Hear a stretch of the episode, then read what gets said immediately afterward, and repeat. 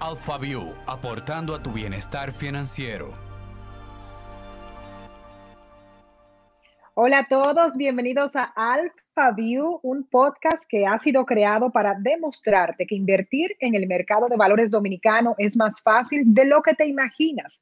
En cada episodio traeremos un invitado para que puedas entender mejor el mundo de las inversiones. Vamos inmediatamente a hablar con nuestro invitado del día de hoy. Él es Jan Paulino, head trader de Alfa Inversiones con cinco años en esta gran familia, pero en el mercado de valores tiene ya 10 años en la República Dominicana. Jan, qué bueno que estás con nosotros. Hola, hola Lorena, ¿cómo estás? Todo bien, gracias a Dios. Feliz de que puedas compartir toda esta experiencia sobre el mercado de valores y que hablemos específicamente de qué tanto confiar en el que se ha desarrollado en la República Dominicana. Entonces, Jan, ya tú ya hemos tenido encuentros digitales, pero me gustaría conocerte un poquito más y también a todos los que nos escuchan en AlphaView y te tengo una cuantas preguntitas. ¿Tú me dejas hacértelas? Sí, vamos arriba. Pues vamos arriba. Un poco más sobre nuestro invitado. Jan, explícame, pero for dummies, o sea, 101, ¿en qué consiste? ¿Qué es lo que hace un trader? Ok, un trader es una persona o entidad que compra y vende instrumentos financieros. Pueden ser acciones, pueden ser bonos, eh, commodities, eh, esos son, lo, por ejemplo, el petróleo, los metales preciosos, los temas de agricultura, derivados, fondos mutuos, todo lo que tenga que ver, todo lo que sea un activo financiero. Y el encargado de comprar y vender con otros clientes y con otras contrapartes. Se oye chulo eso de cuando, cuando te preguntan, ¿y qué tú haces? No, yo soy un trader. bueno, tú sabes que es una palabrita con chulería también. Pero, básicamente es eso, sí. Muy es como un intermediario de valores. Y en el caso tuyo, ¿a qué edad tú hiciste tu primera inversión y si te acuerdas del producto? Sí, claro. Mi primera inversión, si mal no recuerdo, fue como a los, fue hace 10 años, más o menos. ¿Qué edad? ¿Qué edad? Ah, también la quieres. Tú, me quieres sacar la edad por ahí. Okay. Mentira, no, yo, tenía como 19, 20 años. Oh, pero lanzado. Sí, porque, como te digo, yo tengo ya 10 años en el mercado de valores dominicano, trabajando en distintas instituciones.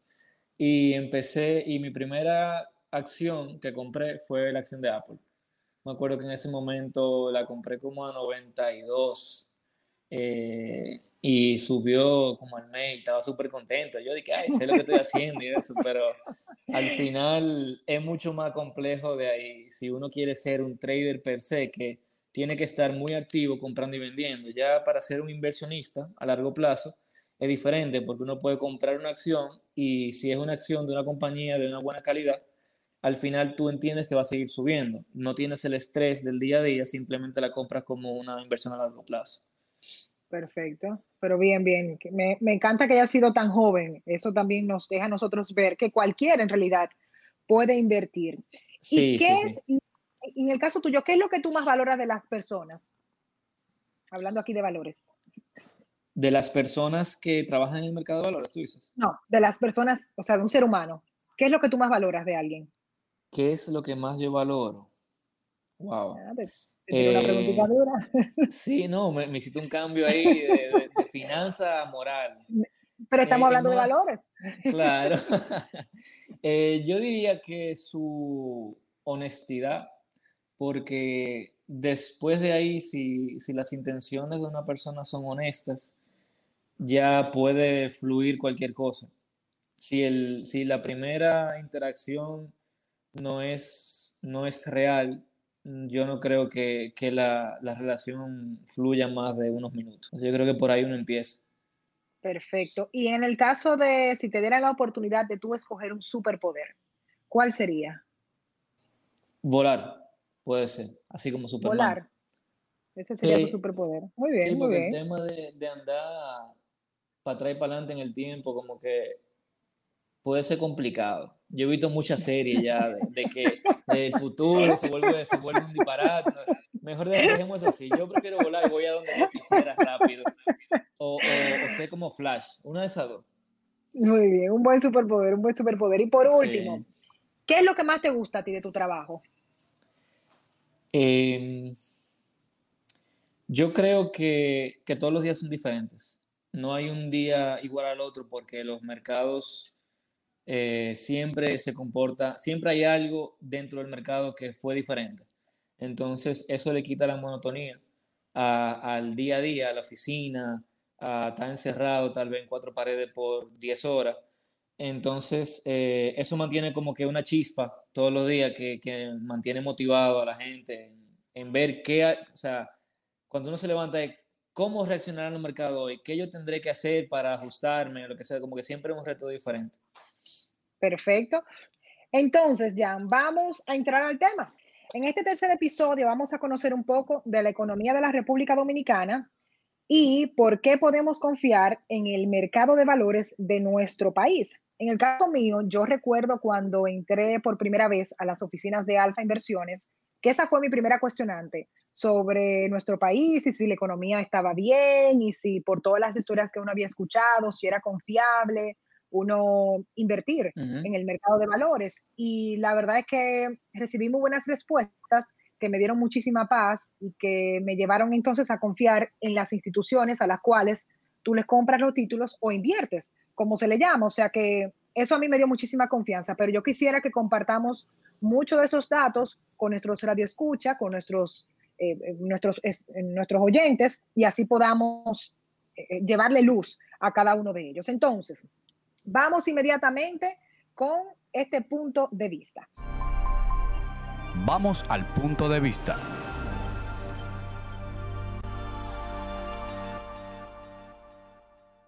Jan, yo quiero que tú me digas honestamente, ¿por qué confiar en la República Dominicana? Em, bueno, yo pudiera decirte que hay varias, varias razones, eh, te lo voy a responder con variables macroeconómicas. La primera es el Producto Interno Bruto. la República Dominicana ha ido creciendo un 6% en los últimos años. Pero Jan, te voy, a, te voy a interrumpir ahí porque hay términos que para ti son súper, o sea, tú lo entiendes porque trabajas con ello todos los días, pero en el caso específico del Producto Interno Bruto, ¿a qué se refiere eso? Es la producción de los servicios y productos que se hacen en un país. O sea, vamos, a decir, eh, son los ingresos del país. Entonces, eh, si, si va creciendo el, el, ingreso de año a año, quiere decir que entonces se están haciendo, se están vendiendo más productos o se están dando más servicios. Eso quiere decir que hay un crecimiento en la economía. Entonces lo podemos ver por ese lado. Si el PIB crece, pues entonces entendemos que hay un crecimiento en la economía en el país. Y en los últimos años ha venido creciendo en promedio un 6%, a veces un año 5, otro 7, pero más o menos se anda por ahí. Entonces, eso es un hito bastante importante porque somos líderes en la región. O sea, no hay otro país en Latinoamérica que haya estado creciendo a este ritmo que nosotros llevamos en los últimos años. O sea, que eso es algo que, que dice mucho del país y, de, y, del potencial que tiene en seguir, eh, vamos a decir, aplatanado, tirando para adelante. Claro, eh, claro, y, eso nos, nos llena de confianza. Claro, porque entendemos que si, estamos creciendo tanto, pues entonces hay mucho potencial para seguir creciendo. Y si crece el país, quiere decir que está creciendo la población en general. Hay, hay más empleos, hay más inversión, hay más consumo, o sea que todo, la, la máquina está, rodando y, está, y, fluyendo.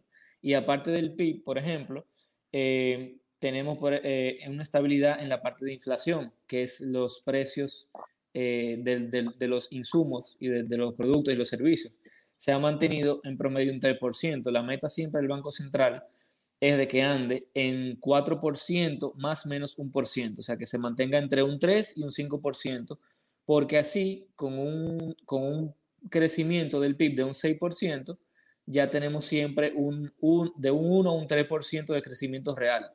Porque si, si los servicios subieron un 6%, pero los precios subieron 3%, realmente solamente hubo un crecimiento de 3, 6, 6 menos 3. O sea, PIB menos la inflación es el crecimiento real de la economía. Entonces ya tenemos ahí dos variables que se han mantenido constantes. Otra variable eh, que también hemos tenido bastante, bastante controlada en los últimos años es el tipo de cambio, que siempre se ha mantenido rondando entre un 4 o 5% anual. Siempre es algo que llama mucho la atención ante los dominicanos porque tenemos muy fresco la crisis eh, financiera del 2003-2004, eh, donde hubo una devaluación increíble. Entonces siempre como que hay ese pequeño miedo de qué pasará con, la, con la, el tipo de cambio y, y si ven un movimiento muy, muy grande o muy rápido, siempre hay pánico. Pero normalmente, eh, en promedio, se mantiene entre un 4 o 5% anual la devaluación. Eh, recordamos que nosotros somos un país que importa eh, productos más de lo que exporta. Por ende, siempre vamos a tener una devaluación negativa en nuestro favor, en, a favor en contra del peso dominicano. si fuésemos un país que exportara productos más de lo que importara, pues tal vez fuese al revés. Eh, entonces bajara el dólar en vez de que subiera. Pero si, si, se, mantiene, si se mantiene controlado, no debe haber problema. Eh, este año, obviamente, hemos tenido un tema por el COVID, que eso ha bajado, ha prácticamente aniquilado el sector turismo, por lo menos en la primera mitad o primeros tres trimestres del año, y eso era una fuente importante de divisas. Entonces, al esas divisas no entrar al país, pues entonces no hay esa estabilidad del tipo de cambio se, se tambalea un poco. No quiere decir que estemos en peligro, pero simplemente no es la misma solidez que teníamos. Y también, como se perdieron muchos empleos en Estados Unidos, que es un importante lugar donde, donde, desde donde se mandan remesas, pues también esos dólares que mandaban los dominicanos que vivían en el extranjero no estaban llegando. Entonces, esas dos fuentes de generación de divisas no estaban vamos a decir, no estaban prendidas esas maquinitas y entonces el tipo de cambio vio una devaluación mayor al 5%, anda cercano a los dobles dígitos por el año, pero ya eso es un tema que está afectando a la economía global, no es un tema de República Dominicana. Eh, pero eh, para una buena noticia eh, de, de la estabilidad del tipo de cambio, el gobierno hizo recientemente una emisión, ahora en septiembre del 2020, emisión soberana, la más grande que se ha hecho en, el, en la historia del país, de 3.800 millones de dólares. Eso es muchos pesos, si lo multiplicamos. Y eso pone las reservas internacionales netas en 10.500 millones de dólares. Las reservas internacionales netas, para que tú sepas, es, vamos a decir, eh, la, la, base para, para poder enfrentar esos shocks externos de, de, las economías y más nosotros que dependemos mucho de, la, de, de las economías de fuera y también para enfrentar a una, a una posible eh, un posible nerviosismo en el tipo de cambio local porque el Banco Central al tener muchas reservas lo que hace es que inyecta al mercado y tranquiliza la situación. Entonces, tranquiliza, claro que sí. El, el, las reservas internacionales netas hace 10 años, para que tú bueno, hace 5 años, para que tú tengas una idea, andaban en 5 mil millones de dólares en promedio y ahora tenemos reservas en 10.500, o sea que eso, eso nota una solidez en la parte de, del tipo de cambio y de, de, enfrentar esos shocks externos. Y ahora ya se está empezando a ver un, algún tipo de recuperación en el, en el, turismo, ya las remesas han subido bastante del low que, bueno, del punto más bajo que tuvimos en marzo, abril, mayo, o sea que con estas reservas que tenemos ahora y ya lo otro empezando a generar un poco más de divisa, yo creo que vamos a salir adelante mucho antes de lo que pensábamos. Definitivamente tus respuestas nos llevan a, sentirnos muchísimo más tranquilos, no solo dentro del mercado de valores, sino sobre la economía de la República Dominicana. O sea que personalmente te lo agradezco. Entonces, en cuanto al, específicamente el mercado de valores, ¿cómo aporta al desarrollo de la economía del país? Bueno, el mercado de valores eh, realmente es, eh, promueve directamente, o sea, 100% la economía del país. Y te, te voy a explicar sencillamente por qué. Es el lugar donde se unen inversionistas que tienen un excedente de dinero y empresas con necesidad de financiamiento. ¿Qué pasa? Esas empresas lo que quieren es hacer proyectos, crecer. Al crecer, brindan empleos. Entonces, los inversionistas invierten en las empresas. Las empresas hacen proyectos. Esos proyectos generan inversión, que por ende generan empleo, porque hay una inyección de dinero, hay más gente trabajando. Al mismo tiempo que hay más empleo, pues entonces hay más gente que tiene dinero en sus manos, más familias que tienen ingresos. Esas familias tienen que consumir. Entonces esas familias van a consumir a los supermercados, van a consumir a las tiendas. Hay un, hay un movimiento de dinero que ya empezó. Entonces luego de que pasa el consumo, esas mismas familias le queda un excedente de dinero que lo usan para inversión. Entonces, volvemos a la misma rueda. Esa inversión va a las empresas, que esas empresas hacen proyectos, generan inversión, generan empleos, y así esa rueda sigue caminando.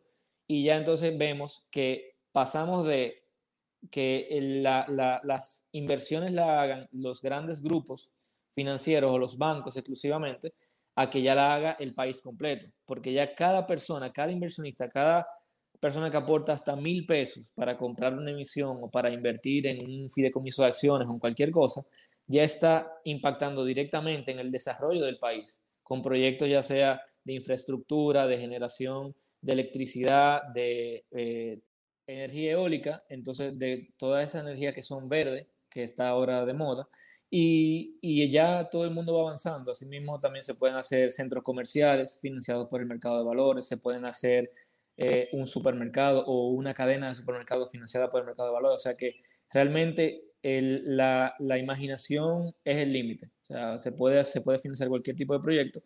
Y como ya tú ves, todo eso va generando un impacto directamente en el crecimiento de la economía del país. Perfecto. Y si tú tuvieras que comparar el mercado de valores de la República Dominicana con mercados internacionales, o sea, ¿qué tan desarrollado está el nuestro? bueno, el de nosotros, el de nosotros está más o menos como en pañales, pero tiene mucho potencial y eso es muy buena noticia, porque si está comenzando ahora, todo el mundo que entra al mercado tiene el potencial de crecer en esa misma magnitud con el mercado. Te voy a poner un ejemplo más o menos de algunos números que yo tengo de mercados eh, de fuera, para que tú tengas una idea del tamaño de nosotros con el super tamaño de los otros mercados. Pero vamos a ver, obviamente nosotros somos un país de 10 millones de habitantes eh, contra países que tienen 300 y 500 millones de habitantes. Pero, por ejemplo, para que tengas una idea, República Dominicana, eh, la deuda del gobierno, o sea, exclusivamente gobierno, es aproximadamente 50 billones de dólares. Eh, en Perú son 60 billones, que es más o menos parecido. Colombia 170 billones. Pero ya empezamos en México, tenemos 446 billones. En Brasil 800, 800 billones. Alemania, por ejemplo, 1.800 billones. Ya ahí yo no llego, no, eh, no sé, la calculadora no me da. Eh, Japón, 11 mil billones, y Estados Unidos, que es el que tiene mayor deuda a nivel global, el país, tiene 23.500 billones. O sea, si damos rápidamente aquí, 23.500 entre 50, o sea, Estados Unidos tiene 40 trillones o 40 mil billones de, bonos, el mercado de bonos, y el de acciones es casi igual, son treinta y pico de trillones. Entonces, nosotros en República Dominicana, ahora es que estamos empezando a tener un mercado de acciones, no es acciones per se, es un fideicomiso que tiene acciones dentro del fideicomiso, pero eh, no hay más productos aparte del mercado de renta fija, eh, el mercado de bonos. Entonces, eh, eso, eso denota que tenemos mucho potencial de crecimiento porque todavía tenemos toda la parte de renta variable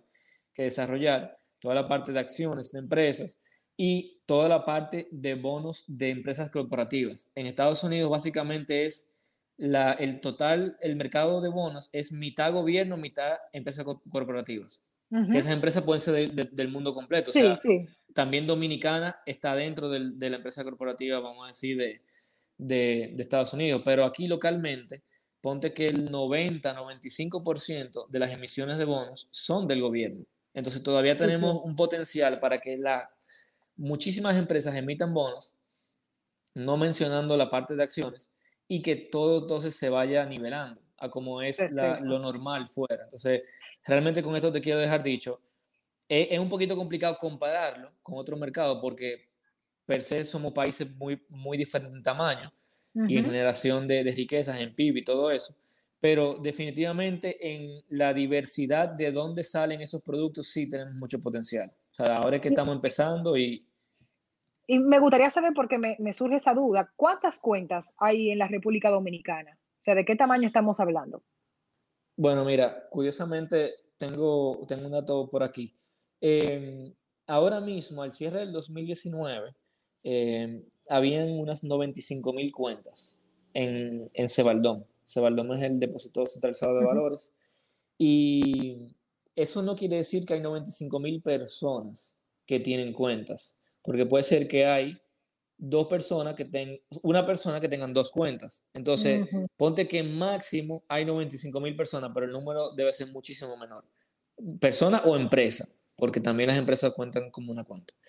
Eh, y en el 2010, para que tengas referencia, eran menos de 4.000 cuentas que había. Wow, o sea que el crecimiento... Entonces, el crecimiento es de un 2.000%. acelerado.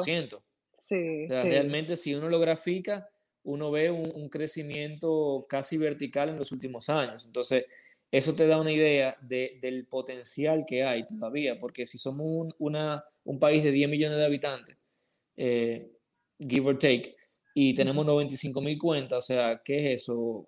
una fracción mínima de, de, lo, de, lo, que podemos tener. Entonces, eh, yo creo que, que, eso es un dato también que, que, nos puede indicar cómo, cuál es el potencial que tenemos en el, en el país como mercado. Como mercado. Y me gustaría que, ya que explicas tan claro, me pudieras decir a mí y a todos los que nos escuchan de forma súper fácil ¿Cómo es que funciona el mercado de valores de la República Dominicana?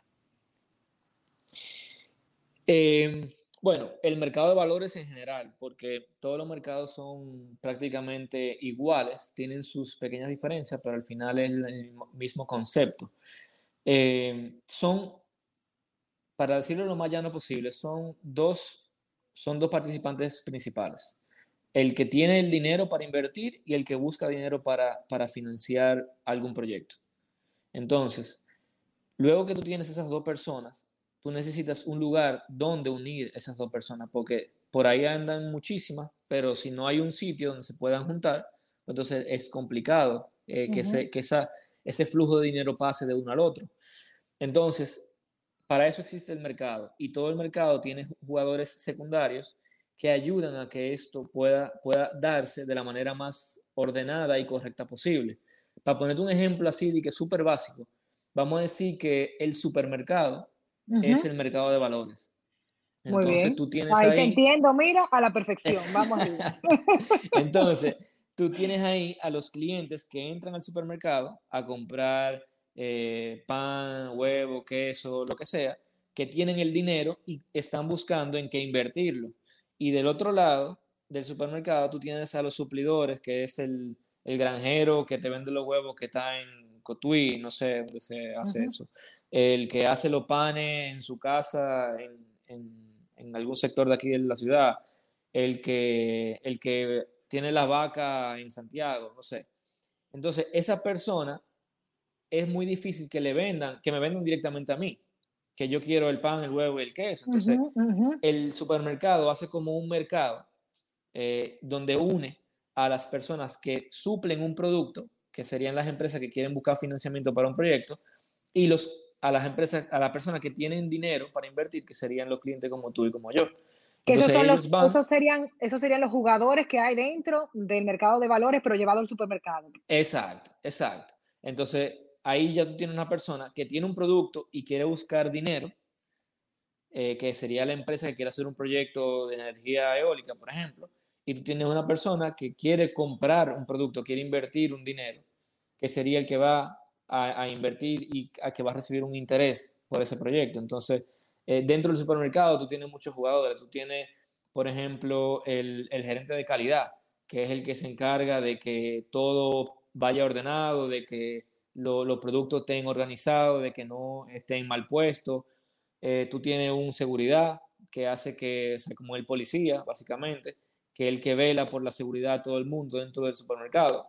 Asimismo, tú tienes una persona que, que, sería el que vela por la seguridad de los inversionistas, en este caso. Y, tú tienes muchos jugadores que van, que van por ahí atados. Entonces, eh, básicamente, para ponerlo sencillo así. Perfecto, me, encantó el ejemplo. Como te dije, te entendí, eh, o sea, de una forma que no te puedo explicar, sobre todo cuando hablaste de los, de los huevos y los panes. Entonces, todos estos jugadores que, que, tú mencionabas eh, nos llevan también a otra pregunta, porque todos, todos están manejando valores. ¿Dónde se guardan esos valores? Y entiendo que con el tiempo y la tecnología, todo eso ha variado. Eh, antes, ¿cómo era? O sea, cuando inicia el mercado de valores. Bueno, yo me acuerdo cuando yo empecé que se guardaban literalmente en una gaveta o abajo del colchón, porque los bonos eran físicos, los títulos eran un, certificado físico que te daba el Banco Central y, y es así mismo, es como, es como un diploma, el del tamaño de un diploma y a veces tú, tenías lo recuerdo, Jan. Ahora que lo mencionas, recuerdo a mi padre una vez que perdió uno y ya tú sabes, volteamos la casa. Porque... No, pues, yo, yo, yo, no sé, yo no sé de cuánto era el certificado de tu padre, pero yo llegué a ver certificado en mis manos de muchos millones. Yo decía, wow, tengo esto en mis manos, literalmente. Pero como en el 2000, si mal no recuerdo, como en el 2013, por ahí, empezó, empezaron ya a, emitir, todo lo que se está emitiendo eran certificados digitales, o sea, eh, desmaterializados, es la palabra. Entonces ya lo que los últimos certificados físicos vencieron, creo que fue en el 2017, que se habían emitido en el 2010. Entonces, eh, no, en el 2011 empezaron los certificados desmaterializados. En el 2010 fueron los últimos emitidos. Y y nada, o sea, con el tiempo se fueron, cada vez eran más escasos, hasta que ya después de que venció el último, pues ya no se volvieron a ver, pero, pero sí, yo recuerdo que eran físicos. Ahora todo eso es materializado y todo se guarda digitalmente en Cebaldón, que es el depósito centralizado de valores em, autorizado por la Superintendencia del Mercado de Valores para, para ofrecer este servicio de, vamos a decir, custodia o, o caja fuerte. ¿Y por qué es tan importante que no sea el mismo puesto de, bolsa del puesto que custodia el título? Bueno, eh, realmente cuando no, al no ser el mismo puesto que te está operando, que está transando contigo, tú tienes más seguridad de que hay un tercero, una tercera persona, una tercera compañía, velando por tus activos y por la seguridad de los mismos. Y el intermediario no, no tiene ningún tipo de acceso a esos activos sin tu permiso. O sea, si tú no le das un permiso expreso a, como cliente al intermediario y ese intermediario le enseña ese permiso expreso al custodio, tú no, el, el intermediario no puede mover los títulos. Entonces te da como que ese, ese extra grado de, de seguridad en, en, el tema de que tus, tus títulos no lo tiene alguien que, puede, que está comprando y vendiendo activamente, que tal vez pueda ser objeto de, mal usarlo, para no decir una otra palabra, pero... aumenta el nivel de confianza que uno puede tener en el mercado de valores. Tú hablaste de todos los jugadores que, que, hace un rato llevaste a un ejemplo de supermercado. Lo interesante es que, o sea, tú hablaste de todos de esos jugadores y me gustaría saber quién supervisa entonces todos esos movimientos. ¿Quién es el jefe del negocio? en, en, este caso, en este caso, eh, si lo llevamos al, al, supermercado, el, gerente general, vamos a decir, del mercado de valores, eh, sería la superintendencia del, del mercado de valores. Eh, esta es, vamos a decir, bueno, podemos decir que es como el proconsumidor del supermercado, que es el que se encarga de, de ver que los precios que te ponen del supermercado estén correctos, de que no haya publicidad engañosa, de que cuando el super dice yo tengo cinco manzanas a 10 pesos, de verdad sean cinco manzanas a 10 pesos, no cinco manzanitas. O sea, hay, el superintendente se, se encarga de, de, velar por los precios justos que le, que le brindan a los inversionistas, que no se abusen de los pequeños inversionistas. Eso es algo muy importante que tiene como objetivo la superintendencia, porque cree que mientras más seguridad tienen los pequeños inversionistas, más confianza el público y la masa le va a tener al mercado. Por ende, bueno, pues entonces van a ir entrando. Y, va a mantener y ayuda a mantener un orden en todo momento, porque como ya el mercado per se está creciendo muy rápido, cuando tú, cuando algo crece rápido sin orden es un caos.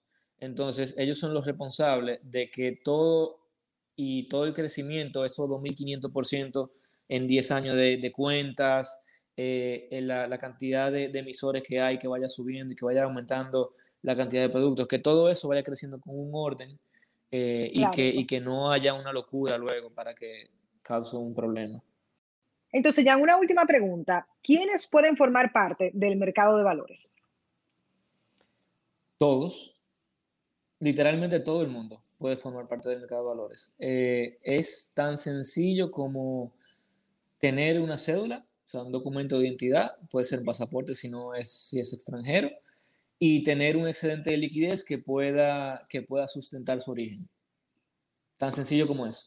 Con esas dos cosas va a su puesto de bolsa favorito, o sea, alfa, y entonces, y nosotros con mucho gusto le vamos a ayudar a hacer, hacer todo su trámite de apertura de cuenta, eh, buscar su perfil de inversionista eh, para evaluar qué, qué tipo, qué, qué apreciación de riesgo tiene la persona y luego ya, una vez que te lista la cuenta, se sustentan los fondos, se envían a Alfa, ya eres un inversionista más del mercado de valores.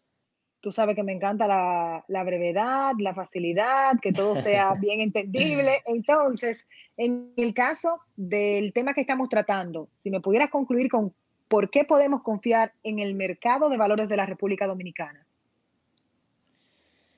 Eh, bueno, podemos decir que estabilidad macroeconómica de la República Dominicana fue lo primero que hablamos en, la, en, este, en este episodio. Y yo creo que eso es algo muy importante porque sin estabilidad del país no podrá haber un crecimiento sostenible del mercado de valores porque los proyectos no van a dar, no van a funcionar. Entonces, lo primero que necesitamos es eso y yo entiendo que, que somos dichosos de gozar con una buena estabilidad económica en el país. Eh, segundo, puedo decir la diversidad de productos de inversión y de financiamiento. Con los años, eh, te puedo decir, mira, hace, hace 10 años, bueno, poner 7 años que ya el mercado había empezado, eh, solamente habían productos de renta fija. O sea, el 100% de los productos era total renta fija. Entonces, como que se mantenía todo girando ahí. Ya ahora mismo por, ejemplo, en los fondos de inversión, el 40% solamente de renta fija y el 60% de, los, de, los, de las inversiones de, los portafolios son en, en, economía real directa, ya sea en, en, inmuebles, en fondos inmobiliarios, en fondos de desarrollo de sociedades que invierten en compañías, en proyectos y, eh, en, y en acciones. Pero, pero nada, eso es el segundo punto. Tercero, te puedo decir la seguridad institucional. Eh, como te comentaba recientemente, el tema de la superintendencia del mercado de valores, eso ha mantenido todo este orden en este crecimiento y yo entiendo que ha hecho un buen trabajo en la creación de leyes, normas, reglamentos para que todo, todo fluya bien en orden y, y en coordinación con todos los participantes. Y por último, eh, te puedo decir que aprovechando el crecimiento que entendemos que viene todavía, porque estamos en una etapa, como te decía, en pañales, el que pega primero pega dos veces. Entonces, si empezamos desde ahora, es mucho más fácil de, de, de, aprovecharse de todo este tema del interés compuesto, que es como decía Warren Buffett, que es la octava maravilla del mundo. Entonces, eh, bueno, el interés compuesto es Claro. El interés compuesto es cuando tus intereses se capitalizan. Como decir, tú, tú empiezas con un capital de mil pesos, tú ganas intereses 10 pesos, tú capitalizas esos intereses, quiere decir que tú ya lo vuelves parte de tu capital y ya tú tienes mil diez pesos de capital. Entonces ya. cuando vuelva a calcularse, se va a hacer en base a los mil diez pesos. A los mil diez. Entonces ya tú no vas a tener 10 pesos de interés, tú vas a tener tal vez 10.57 porque esos 10 pesos ya generaron también una partecita.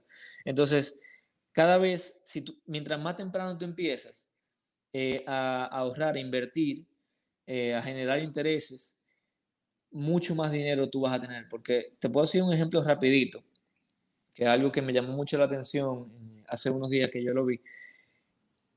Yo te voy a hacer, te, voy a hacer un acertijo a ti, Lorena. Me toca a mí. Ay, ay, ay, ay, Vamos a ver. A ver si tú me ayudas con esto. Ay, okay, mira. no me hagas quedar mal, por favor. No, imposible, imposible. No hay respuesta equivocada. Eh, Perfecto, vamos arriba. Dos inversionistas, inversionista A e inversionista B. El primero, el inversionista A, ahorra dos mil pesos anuales desde los 26 años hasta los 65 años. O sea que dura 39 años ahorrando 2 mil pesos mensuales. Eh, anuales, perdón, anuales. El inversionista B empieza a ahorrar esos dos mil pesos desde los 19 años hasta los 26, o sea que solamente dura 7 años ahorrando dos mil pesos anuales. Ambos duran invirtiendo desde que iniciaron, el inversionista desde los 26 años, el inversionista B desde los 19, un, vamos a decir que ellos generan un 10% de retorno. Tú tienes el inversionista A que desde los 26 duró 39 años ahorrando y generando intereses capitalizados, y el inversionista B que solamente duró 7 años ahorrando, desde los 19 años hasta los 26, pero ya le lleva esos 7 años de ventaja pero solamente ahorró 7 años. ¿Quién tú crees que al final de los 65 años tiene más dinero? ¿El que duró 7 años ahorrando o el que duró 39 pero 7 años después? No, a los 65, la, la opción, la B. ¿Por qué? Ah, por interés compuesto. Exacto, por interés compuesto porque tiene un capital y ese capital se le va sumando el interés y el capital va creciendo, entonces cada vez le va dejando más. Exacto. Exacto. ¿qué me gané? ¿Qué me gané? Viste, no, te ganaste. Vamos, vamos a hablar, vamos a hablar. Entonces, realmente, ahí uno, uno ve numéricamente qué tan fuerte es el interés compuesto, porque si yo empecé a ahorrar, por yo simplemente empezar a ahorrar siete años antes, yo estoy haciendo muchísimo más dinero que si yo me mantengo ahorrando toda una vida, pero empezando tarde. Entonces, es algo muy importante y, hay que aprovecharlo. Por eso yo tuve la suerte de empezar a invertir a esa edad, 19 años, pero fue porque empecé a trabajar en el mercado. Mucha gente no empieza a trabajar en el mercado, entonces no conoce esas oportunidades que te brinda eh, el simple hecho de tú mantener tu dinero moviéndose, trabajando para ti. Entonces eso es lo que siempre queremos tratar de, enseñarle a nuestros clientes, de que al final no es complicado, es simplemente dar el paso y, poner, poner las cosas a fluir. Y por eso que tratamos siempre de, de, decirle que, no es complicado y de que siempre hay algo que se ajuste a su, a su perfil. Obviamente, y también tener una, buena, una buena asesoría en ese proceso. Me encanta, me encanta. Entonces ahora nos vamos a la consulta express. Consulta express. El primer caso es el de Federico. Él dice, tengo varios años ahorrando para reunir el inicial de un apartamento. Entiendo que me falta de uno a dos años para poder adquirirlo. ¿Me recomiendas invertir o seguir ahorrando y en qué moneda? Ok él le quedan uno o dos años para comprar su apartamento. Sí, para poder adquirirlo, exactamente. Exacto. Mira, es. Yo siempre soy team inversión. Yo no soy. Pero no, no te rías. No, no es por un tema de. No, pero eso es bueno, yo estoy de acuerdo contigo. De que yo, trabajo, de que yo trabajo en esto, sino, Oye, ya te lo digo porque yo lamento muchísimo no haber conocido el mercado de valores tan joven como lo hiciste tú. O sea, cuando ya por fin caí en Alfa Inversiones, dije, entre ¿cuánto tiempo yo perdí? O sea, te lo digo de verdad, yo soy Team Inversión 100%. Claro. no, y, te lo comento porque realmente yo veo que la inversión, o sea, la, la, gente quiere ahorrar porque quiere dejar el dinero tranquilo, que no haya mucho movimiento y eso. Pero yo entiendo que en la inversión tú puedes hacer una inversión que sea prácticamente muy parecida al ahorro, que tú tengas el dinero muy disponible a la vista, que tú lo puedas hacer líquido fácilmente para cualquier emergencia, pero que al mismo tiempo te esté generando ya algo de, dinero, porque no es lo mismo cuando, tal vez cuando tú tienes mil pesos y tú lo inviertes al 10%, tal vez te deja 100 pesos al año, tú no lo ves la gran cosa, pero cuando tú tienes un millón de pesos, que tú lo dejas en una cuenta de ahorro, eh, ponte que al 10% son 100 mil pesos más. Entonces, eh, al año, eso te va a ayudar. Por eso que yo digo, yo soy siempre team inversión. Ahora, es muy importante saber el perfil y, lo que quiere hacer el cliente, porque si es una persona que necesita, que por ejemplo, un, necesita el dinero disponible para cualquier cosa, bueno, pues entonces ponga un, un plazo corto. Si tú lo quieres poner, por ejemplo, por un apartamento, inviértelo a uno o dos años. A Federico, yo le digo, Federico, inviértelo ¿Qué es lo peor que puede pasar? Eh, eso realmente yo, yo ahí voy con el tema de la diversificación, de nunca poner los huevos, todos los huevos en la misma canasta. entonces, tal vez yo le diría, mira, pon una parte en pesos y una parte en dólares, tal vez 50-50, 60-40. Ya eso va a depender eh, mucho de tu, tu, demás portafolio, de tu, tu, situación financiera completa, cómo, tus, cómo son tus ingresos, son en moneda dura, son en moneda local, cómo son tus financiamientos si tienes, eh, para ver cómo tú puedes maximizar el tema de, del tipo de cambio y los movimientos. Como tenemos una moneda eh, que se devalúa eh, más o menos en, una, en un rango controlado, podemos prever más o menos qué va a pasar con el dólar en, el próximo año. Entonces podemos decir, mira, yo entiendo que se va a devaluar un 5%, si yo invierto en peso al 10 e invierto en un dólar al 4 y se devalúa un 4, pues entonces estoy perdiendo si lo, si lo pongo en dólares, porque entonces me estoy ganando el 4% en dólares más 4% de devaluación es un 8 pero si lo invierto en pesos es un 10. Entonces, por eso es que siempre viene el tema de la diversificación. Entonces, a Federico, oye, inviértelo. Eh, si tú lo quieres poner a, si tú no sabes si a uno o dos años, inviértelo un año. Eh, invierte una parte en dólares, una parte en pesos, pero sácale algo. Aunque, sea, aunque sean 5 mil pesos para pagar el notario cuando tú vayas a comprar el apartamento y hacer el traspaso. Eh, que eso, eso te, va, te va a funcionar. Me encanta. Y en el caso número dos, tenemos la, a Laura y dice, me da miedo gastar mi fondo de emergencia para la situación actual del COVID. ¿Es momento de invertir o debo dejar mi fondo de emergencia intacto? Vamos a responderle a Laura.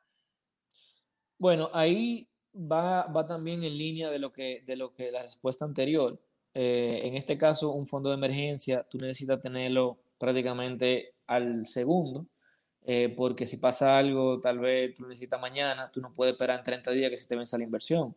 Entonces, en este caso, ¿qué puedes hacer? Bueno, puedes invertir una parte a corto plazo, 30 días, y puedes dejar una parte lo, a la vista, eh, o tal vez dejarlo en una cuenta de ahorro, porque ya es un fondo de emergencia y, estamos en una situación, no es normal, estamos en una situación esta del COVID, el tema de, de los empleos, de, de la salud, eh, uno no sabe lo que va a pasar. Entonces, mira, deja, deja algo que te sientas cómoda, eh, ponte por que tú puedas aguantar 30 días, un fondo de emergencia de 30 días solamente, eh, y luego entonces tú inviertes el resto a 30 días. Entonces, en el peor escenario, que tú, que se, que salga todo lo malo, lo el peor escenario para ti, tú con el fondo de emergencia que tienes aguantas 30 días y luego al vencimiento de tu inversión de corto plazo, pues ya puedes utilizar el dinero que tienes. Y ya generaste unos intereses que tal vez te ayuden a comprar algo más o a comprar tal vez un botellón de agua. O sea, siempre, siempre el tema, siempre el tema es tratar de, de maximizar lo más que uno pueda. Nos vamos entonces con esta última consulta, Jan. Nos llega anónima y, y, es la siguiente. ¿Cuál instrumento de Hacienda o del Banco Central es más conveniente para un nuevo inversionista? Ok. Em, para un nuevo inversionista, yo siempre recomiendo algo con poco riesgo de precio. El riesgo de precio es la volatilidad que tiene eh, el instrumento de subir o bajar eh, en su valor. Entonces, eh, si es alguien nuevo que quiere conocer, que quiere empezar, vete por algo corto, un bono de uno, dos, tres años que no tiene mucho riesgo. Si te vas a un bono, un 2040 o un 2060, eh, ya esos son, los movimientos son mucho más bruscos, entonces tal vez si se va en tu contra, te pueda asustar y te pueda, y no, y, no te dé esa motivación extra que necesitas para seguir invirtiendo. Se vete algo, empieza suave, eh, como que tú estás aprendiendo a manejar. Tú no vas a aprender a manejar en un Porsche super turbo, tú te vas a poner a manejar en un carro normal que tú puedas manejar, que no tenga problemas. O sea, empezando poco a poco, poco menos riesgo y tú vas aumentando dependiendo de cómo te vayas sintiendo luego. Muchísimas gracias, Jan, por acompañarnos en este podcast Alpha View, porque de verdad que yo sé que hay muchas dudas alrededor de la confianza en el mercado de valores de la República Dominicana y sé que completaste muchísimas de esas cuestionantes. O sea que un millón de gracias. Aquí quedan las puertas abiertas para cuando tú quieras. Y, y, qué bueno estar de vuelta en estos espacios. Siempre contento de participar. Pues gracias, Jan, y muchísimas gracias a ustedes por sintonizar el podcast Alpha View. Nos vemos en otro episodio. Hasta luego. Alpha View, una producción de Alfa Inversiones.